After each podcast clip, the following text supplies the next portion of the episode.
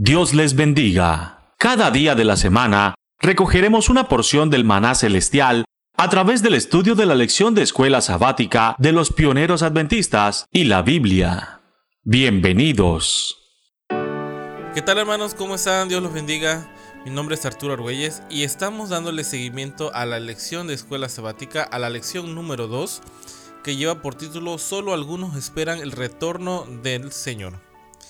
Y recuerden que estamos estudiando la lección que fue original de 1904 de los hermanos adventistas del séptimo día, que fue publicada en el mes de octubre a diciembre.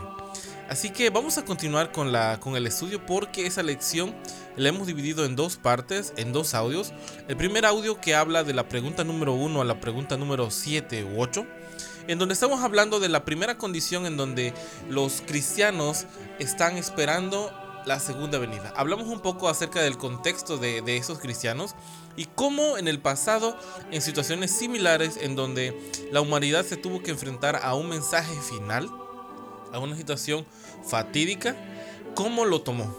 Vimos de que los antidiluvianos se dieron cuenta que el mensaje que estaba siendo transmitido para ellos era de que Dios no iba a contender con el humano para siempre. También nos dimos cuenta que para Sodoma y Gomorra fue un llamado muy especial, ya que fue llamada, las personas que estaban ahí fueron llamadas a salir. Fueron llamadas a salir, pero desafortunadamente la salida de esas personas no fueron del todo correctas, ya que todavía Sodoma y Gomorra la traían dentro de su corazón. Y así nos podemos, podemos, ir viajando en la historia y nos podemos dar cuenta que como, como Nínive, a pesar de ser una ciudad que no tenía nada que ver con Dios, pudo aceptar el mensaje. Y cómo es que en la época del Señor Jesucristo, las personas que estaban escuchando el mensaje no ponían tanto cuidado, no ponían tanta atención como los antidiluvianos. Y el Señor se queja y les dice, ¿cómo es posible de que esa generación se va a levantar y los va a acusar a ustedes ya que el mensaje que ustedes están recibiendo es a través del mismo Hijo de Dios? Y así nos podemos dar cuenta que el primer anuncio del, del Señor Jesús siempre estuvo, siempre estuvo la profecía detrás de ese mensaje. Así que la forma en cómo nosotros nos podemos dar cuenta de la segunda venida es igual. La condición espiritual, los llamados de reprensión y la profecía para que podamos entender en qué tiempo estamos viviendo en esos momentos. Pero nos damos cuenta de que una de las de las de las cualidades que van a empezar a surgir es la necesidad de encontrar a nivel mundial paz y seguridad.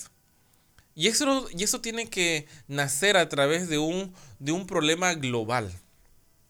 En la actualidad nosotros nos podemos dar, dar cuenta que existe una, una incertidumbre de los gobiernos sociales. Podemos encontrar de que a nivel mundial la, el problema que, tenemos con el, con el gobierno no, e, e, es un problema muy común.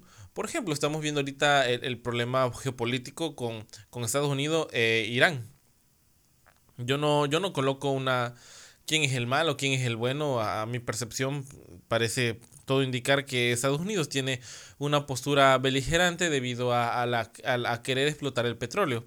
Eso puede ser eh, refutado con otros argumentos, pero el, el, punto es que existe una tensión política en ese lugar, que puede desencadenar una vez más una guerra. De igual forma se nos escapan otros, otros conflictos por ejemplo, entre la India y Pakistán, estas personas realmente tienen desigualdades a nivel religioso y es lo que está desencadenando una vez más un problema por un territorio llamado Cachemira. Entonces, aquí tenemos otro, otra tensión política. De igual forma, tenemos otra tensión política en China con Taipei, con, con Taiwán, perdón, donde eh, Taiwán se quiere independizar de, de China y China pues no, no, no, no, da su brazo a torcer en ese, en ese aspecto. Y existen muchas posturas ya. Por ejemplo, Estados Unidos está queriendo, está reconociendo a, a, Taiwán como una, una nación independiente y otras naciones no. Acá hay otra tensión. Y no hablemos de nuestra América Latina, en donde conocemos perfectamente cómo las revueltas, cómo las manifestaciones y la descomposición social es terrible. Así que teniendo eso en cuenta, todavía existen em, mm, variables que tienen que ver con, el aspecto de la naturaleza. Muchas cuestiones que están saliendo de control. Es terrible el caso que estamos viviendo en, Australia. Hace unos meses en, estaba pasando unos grandes incendios de igual forma en California. Y así podemos ir viajando a través de las condiciones actuales que se prestan para que se pueda decir que debe existir paz y seguridad. Vamos a leerlo en 1 de Tesalonicenses 5.3, que dice, pero cuando digan paz y seguridad, entonces vendrá sobre ellos la destrucción repentina, como los dolores de la mujer encinta, y no escaparán. Vamos a ver un texto más que creo yo que nos aporta. Vamos a Isaías 53, 10 al 12, que dice, sus atalayas son ciegos, todos ellos ignorantes, todos ellos perros mudos, no pueden ladrar, son echados, aman el dormir y esos perros comilones son insaciables, y los pastores mismos no saben entender. Todos ellos siguen sus propios caminos, cada uno busca su propio provecho, cada uno por su lado. Venid, dicen, tomemos vino, embriaguémonos de sidra, y será el día de mañana como este y mucho más excelente. Aquí podemos ver un contexto de que primeramente vamos a encontrar la necesidad de llamar a la paz y a la seguridad. Pero previamente nos damos cuenta que los líderes, en ese caso en un aspecto religioso, están diciendo que no hay problema, que las cosas van a pasar, que todo va a estar bien, que la prosperidad y, bueno, la unidad que del cristiano como tal debe de existir, debe de coexistir. Entonces, son elementos que se tienen que encontrar para detectar en qué tiempo debemos estar viviendo. Y es sorprendente Estamos viviendo en un momento ideal para que se genere esta frase, paz y seguridad. Por lo menos acá en mi país, en México, aun cuando hubo un gran cambio político, todavía predominan muchos problemas sociales que pareciera que hiciera falta que alguien dijera esas frases. A nivel personal suena, suena muy interesante, pero tenemos que tener en cuenta que es algo que está profetizado y que va a ser un parteaguas tremendo para los tiempos en los que vivimos. ¿Cuál será la condición de nuestro pueblo, el pueblo de Dios? Primera Tesalonicenses 5, del 4 al 5. Mas vosotros, hermanos, no estáis en tinieblas, para que aquel día os sorprenda como ladrón. Porque todos vosotros sois hijos de luz e hijos de día, no somos de la noche ni de las tinieblas. No deberíamos estar en tinieblas en ese tema, hermanos. Debería ser algo que tuviéramos muy en cuenta. A mí me llena de tristeza cómo, el mundo cristiano en general tiene una falta de, falta de interés en las profecías. Ya no digamos en una profecía correcta, simplemente en la profecía. ¿Por qué razón? Porque se sobreentiende que una, buena, ah, una buena actitud, un buen comportamiento de un cristiano, que claro decir, es claro decir que, que, que, está bien, está bien ir por la vida haciendo haciendo, amando, amando a las personas, creando misericordia, pero sin un contexto, sin una base firme, esto no, no, no tiene ningún provecho. Porque la solución no es por obras, no solamente es por fe, son ambas. Así que el mundo cristiano se divide en dos facciones. Una facción en donde presumen sus obras, presumen su, em, su capacidad de amar al prójimo, y la otra que presumen mucho su fe. Entonces, el mundo cristiano está dividido en estos dos frentes y ambos están olvidando una parte muy importante que es conocer los tiempos, los tiempos en los cuales vivimos. ¿A qué deberíamos estar prestando atención?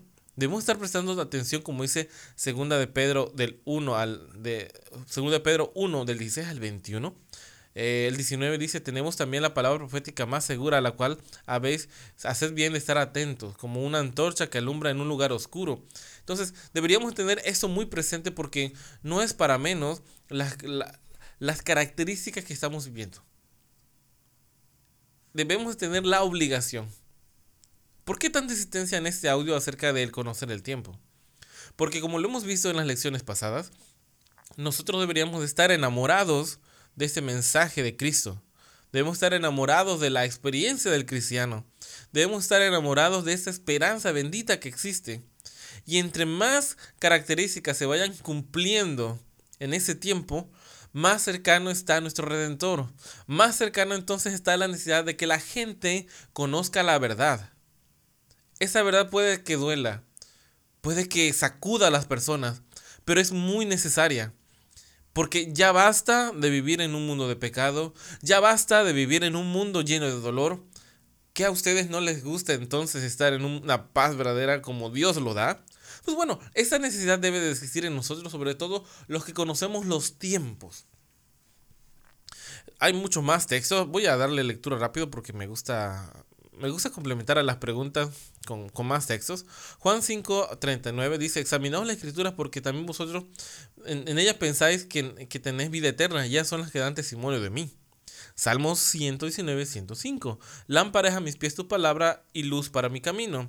Proverbios 6:23. Porque el mandamiento es lámpara y la enseñanza es luz y camino de vida, las reprensiones de la instrucción. Mm, interesante. Pero ahora escuchemos esto. O sea, 4:6. Mi pueblo fue destruido porque le faltó conocimiento. Por cuando desechases el conocimiento, yo te echaré del sacerdocio. Porque olvidaste la ley de tu Dios, también yo me olvidaré de tus hijos. Entonces, si nosotros estamos entendiendo de que a qué debe de prestar atención el pueblo, dice que a la palabra profética, y muchos textos nos indican que en la escritura podemos encontrar salvación, que es una luz, que es una lámpara, pero en la experiencia del mismo pueblo del pasado se perdieron por falta de conocimiento, es entonces en donde deberíamos estar buscando esa luz. Algo muy importante para nosotros es buscar la luz. ¿Qué mensaje se dará al anunciar el advenimiento de Cristo? ¿Qué mensaje? Joel 2.1 dice, toca trompeta en Sión y dad alarma a mi santo monte. Ojo, toca trompeta en Sión, dad alarma a mi santo monte. Tiemblen todos los moradores de la tierra porque viene el día de Jehová, porque está cercano. Segunda Pedro 3, del 3 al 4 dice, sabiendo primero esto, que en los postreros días vendrán burladores andando según sus propias concupiscencias, diciendo, ¿dónde está la promesa de su venimiento? Porque desde el día en que nuestros padres durmieron, todas las cosas permanecen así como desde el principio de la creación. Dos cosas importantes, hermano. Tocar trompeta en Sión. La gente se molesta grandemente cuando se les dice la condición espiritual que tenemos como pueblo de Dios. Independientemente de la religión, movimiento o grupo religioso donde estés, Siempre cuando hay un, llamado de atención, existe un dolor y existe como que ese brinco. Ese sobresalto a, detener a la persona que te está dando este mensaje. Pero no, toca trompeta dad alarma a mi santo monte, tiemblen todos los moradores de la tierra, porque hay del que viene en los cielos. Nosotros estábamos leyendo en la semana pasada, eh, y bueno, ahorita también lo vamos a ver un poco, acerca de qué va a ser, cuál va a ser la expresión de los, de, los humanos, de los seres humanos que, no estén eh, a cuentas con, Dios. Pues bueno, dice que, que, ellos van a pedir que las montañas caigan encima de él. En el primer mensaje de, eh, del ángel de Apocalipsis, dice que temed a Dios y dadle gloria. La palabra temed no, tiene que ver con amor. Temed es temed. Yo, yo, lo, puedo, yo lo puedo reflejar. Algo, algo muy, muy simple. Eh, ese terminar de año estuvimos eh, el dueño de la empresa donde yo trabajo nos mandó a llamar a, un empleado de uno por uno y nos preguntó eh, qué opinamos de su empresa, qué podríamos mejorar. Y era curioso porque al estar delante del dueño de la empresa, tú no contestabas el teléfono. Tú no, tú no mirabas un mensaje, eh, tú mantenías la postura. Es curioso porque delante de nuestro Dios, como cristianos, no conservamos la postura no conservamos su palabra, no hacemos su voluntad. Pero como ante un ser humano que tiene un rango superior a nivel, a nivel social, sí nos mantenemos ecuánimes, sí nos mantenemos eh, como lo que debemos de ser.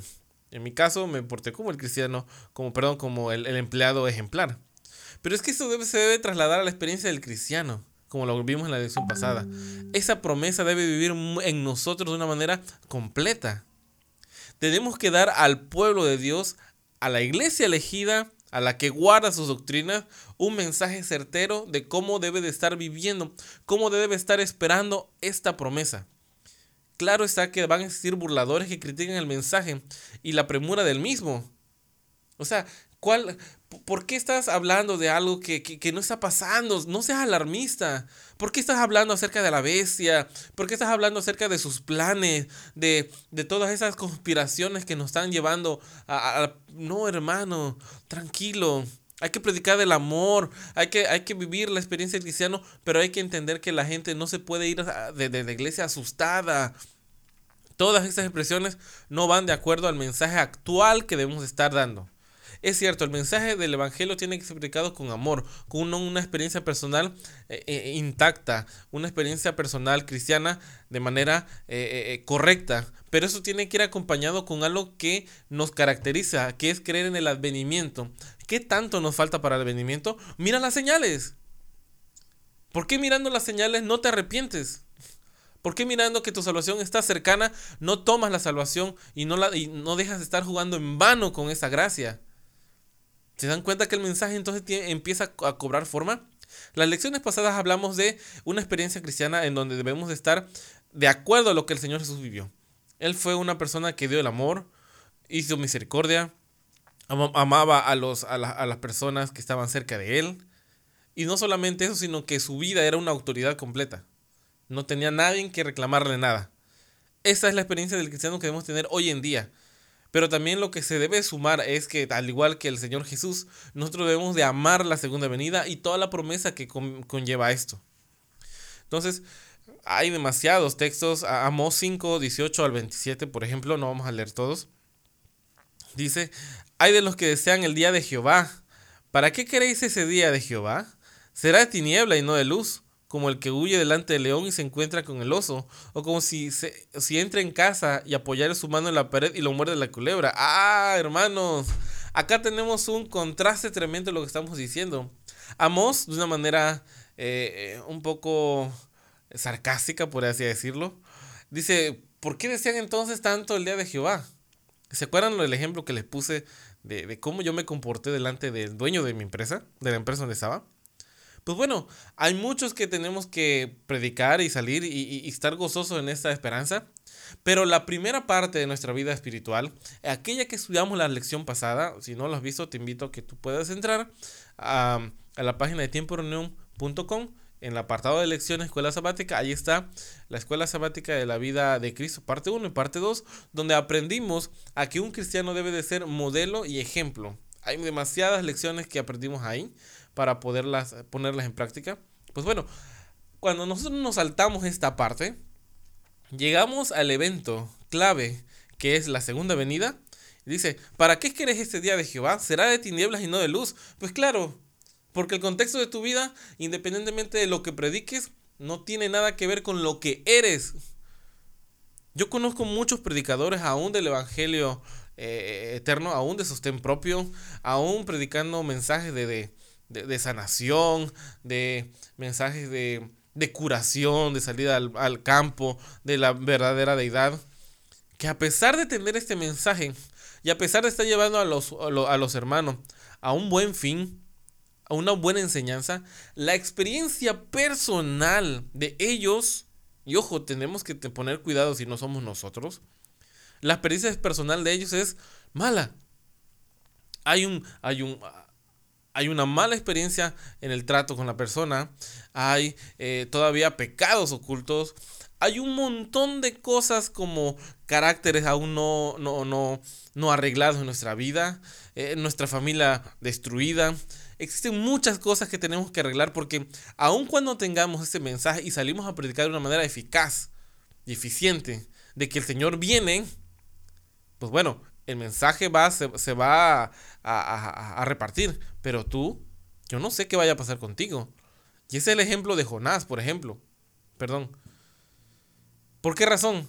Porque Jonás predicó algo cierto y se salvaron la gente, pero de él, ¿qué se habla de él? El último relato que tenemos de él, que era profeta de Dios, ojo, profeta de Dios, un enviado de Dios, acabó peleado. No se dice si se arrepintió o no. Luego vemos la experiencia de, del que estaba dando un mensaje de la destrucción de Jerusalén. Y él no salió, se quedó en Jerusalén. Y también fue destruido. Tenemos que poner cartas en el asunto y aprender de todos esos, de esos errores que pasaron. ¿Qué señales apuntan a ese evento? Eso es un texto muy conocido. Lucas 21, del 25 al 26. Señales en el sol, la luna, las estrellas, la tierra, de, la tierra llena de angustias, la gente confundida, bramido del mar y de las olas, desfallecerán los hombres por el temor y la, y la expectación. Acá en México hubo un temblor hace, ya hace dos años, en donde a medianoche temblor, existió un temblor. Fue un, temblor muy fuerte, de aproximadamente unos 7 grados, 7, 8 grados. Pero demoró 8, perdón, fue de 8 grados, o sea, 7, 8 grados, pero demoró 4 minutos. 4 minutos. Yo sé que para las personas que han estado en temblores la experiencia ha sido muy diversa, desde que no se siente hasta sentirse mareados nada más. Pero un servidor vive en el tercer piso y tuvimos que salir de, la habitación. Gracias a Dios salimos rápido. Bajamos las escaleras junto con todos los vecinos. Era literal como alguien que está dentro de un, de un vehículo. Cómo se mueve, cómo cómo se mueve para todos lados un vehículo, como cuando vas parado en un carro de pasaje, un, autobús, cómo se mueve, así era. Salimos al estacionamiento, nos, eh, nos recargamos de nuestro auto y el auto se movía terriblemente. Y hubo una experiencia que yo jamás había visto, que fue que en el cielo, como unos, unos relámpagos de color verde y azul, sin ruido, algunas personas hablan acerca de que es la fricción de las placas eh, generando magnetismo y polarizando las partículas en, el, cielo y bueno, generando estas luces. Eh, para mí fue algo sorprendente.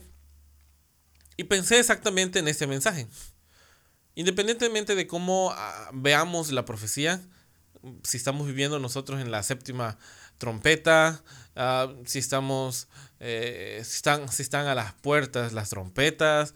Eh, no vamos a entrar en discusión ahorita de, la correcta interpretación de, la profecía, pero si algo que debemos entender es que por profecía no debiéramos de dividir el pueblo, sino es más, tener la mayor cantidad de información posible con respecto a la profecía para estar apercibidos de cualquier de cualquier eh, evento que pueda venir. Entonces en ese momento cuando pasó esta situación, yo me alarmé. Y, yo pensé, en ese momento fue así, era, era altas horas de la noche. Yo lo pensé, Señor, ¿y si esto me estás queriendo decir de que se está acabando el tiempo de gracia? Yo sé, tal vez ustedes hermanos me puedan corregir, eh, diciéndome Arturo, ¿cómo va a ser eso como un inicio de, de cierre de gracia? Pero en el temor del temblor, en la, en la sorpresa que me, que me llevé al ver los cielos creando este efecto, existe un temor. Pero ¿saben por qué existió este temor? Porque en mi vida no había corregido muchas cosas. Porque en tu vida tal vez sientas temor de estos momentos, de estos últimos momentos de la historia, porque tenemos cuentas todavía pendientes. Y es ahí donde tenemos que poner mayor énfasis. Porque cuando lleguen esos eventos, cuando lleguen estas señales, tenemos que entender que es el último recorrido de la etapa humana. Eso lo dice en Lucas 21:31. Sabes que está cerca el reino de Dios cuando vea suceder todo eso. Mateo 3:2 dice, arrepentidos porque el reino de los cielos se ha acercado. Primera Pedro 4:7 dice, mas el fin de todas las cosas se acerca, sed prudentes y espíritu sobrio para la oración. ¿Por qué sentí temor? ¿Por qué sentimos temor al escuchar todos esos eventos que se aproximan? Independientemente de la necesidad que tenemos nosotros de que suceda, porque necesitamos de que ya suceda, que todo eso se, se convierta en una realidad, nos va a pasar lo que dice Amós. ¿Para qué quieres ese día de salvación de Jehová? Si te va a pasar como el que pone la pared en la oscuridad y lo muerde una serpiente. Entonces hay que hacer cuentas, hay que hacer cuentas de lo que estamos haciendo hay que entender que el Señor en efecto viene pronto, pero nuestra vida espiritual cuenta bastante para estar apercibido de ese tiempo. ¿Qué, ¿Qué, exclamarán las personas que vean la venida del Señor? Es una expresión tremenda de júbilo y de alegría por ser cumplido los sueños. Isaías 25, 9 dice, He aquí nuestro Dios, lo hemos esperado y Él nos salvará. Este es Jehová a quien hemos esperado, nos gozaremos y nos alegraremos en su salvación. Salmos 95, 1 dice, venid, cantemos con gozo, Señor, aclamemos con júbilo la roca de nuestra salvación. Isaías 12, 6, regocíjate y canta, oh moradora de Sión, porque grande es en medio de ti el Santo de Israel. Esas son las palabras de gozo de las personas que esperan la venida del Señor. Y de los que no lo esperan, caer sobre nosotros las peñas. ¿Habrá un mensaje directo en ese momento? Claro, pero muy, muy tarde. Muy, muy tarde. Nahum 1.6 dice, en presencia de, de su indignación, ¿quién resistirá? ¿Quién se mantendrá en pie ante el ardor de su ira? Su furor se derramará como fuego y las rocas se desvanecerán ante él. Sofonías 1.14 dice, cerca está el día del Señor, cerca y muy próximo. El clamor del día del Señor es amargo y allí gritará el guerrero. Malaquías 3.2. Pero ¿quién podrá soportar el día de su venida? ¿Quién podrá mantenerse en pie cuando Él aparezca? Porque Él es fuego consumidor y como jabón de lavanderos. Hermanos, tenemos el contexto de la segunda venida. Conocemos cuándo va a pasar. Hay que estudiar hay que exhortarnos acerca de lo que va a pasar para que se cumpla lo que, lo que dice en Lucas 12:35. Dice, está ceñido pues vuestros lomos y vuestras lámparas encendidas. Bienaventurados aquellos siervos a los cuales su Señor eh, encuentre velando. Acordémonos entonces de la, de la parábola de, de las mujeres, de las vírgenes, en donde todas, todas durmieron Todas las que esperaban la venida, todas durmieron. Pero solo se mantuvieron en pie aquellas que guardaron un poco de esa experiencia del cristiano en sus vasijas. ¿Tenemos ya esa experiencia completa? Hermano, ha sido un gusto hablar contigo, platicar contigo, que me hayas dado la oportunidad de llegar hasta tu hogar. Estamos terminando esta lección, pero te quiero recordar que el próximo el próximo viernes 10 de enero, inicios de sábado, para, para, algunos, ya entrado el sábado para algunos, vamos a estar en transmisión para poder estudiar la lección con los hermanos, poder encontrar un punto de vista distinto a lo que analizamos eh, aquí en el manariario. Vamos a estar con nuestro hermano Emanuel Vallejo, nuestro hermano Leandro Pena, así que te invitamos que en punto de las 9.45 hora de Argentina, las 6.45 hora de México, tú te puedas reunir y puedas estar con nosotros estudiando y alabando al Señor, haciendo un repaso de la lección en vivo. Puedes escribir tus comentarios, puedes hacer tus preguntas, puedes intercambiar opiniones y sobre todo poder encontrar algo más que tal vez hoy en día tú y yo no lo encontramos en este audio. Así que Dios te bendiga hermano y espero que te quedes con esta frase. Nuestro Redentor viene pronto. Amén.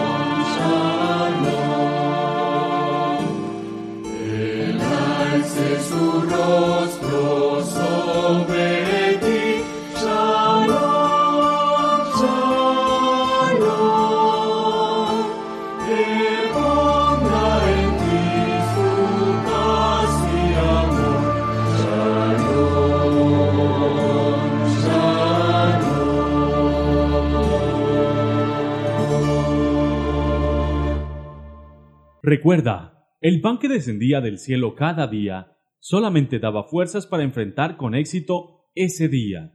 Por eso, permitiéndolo Dios, nos reencontraremos mañana para recibir una porción más del maná diario.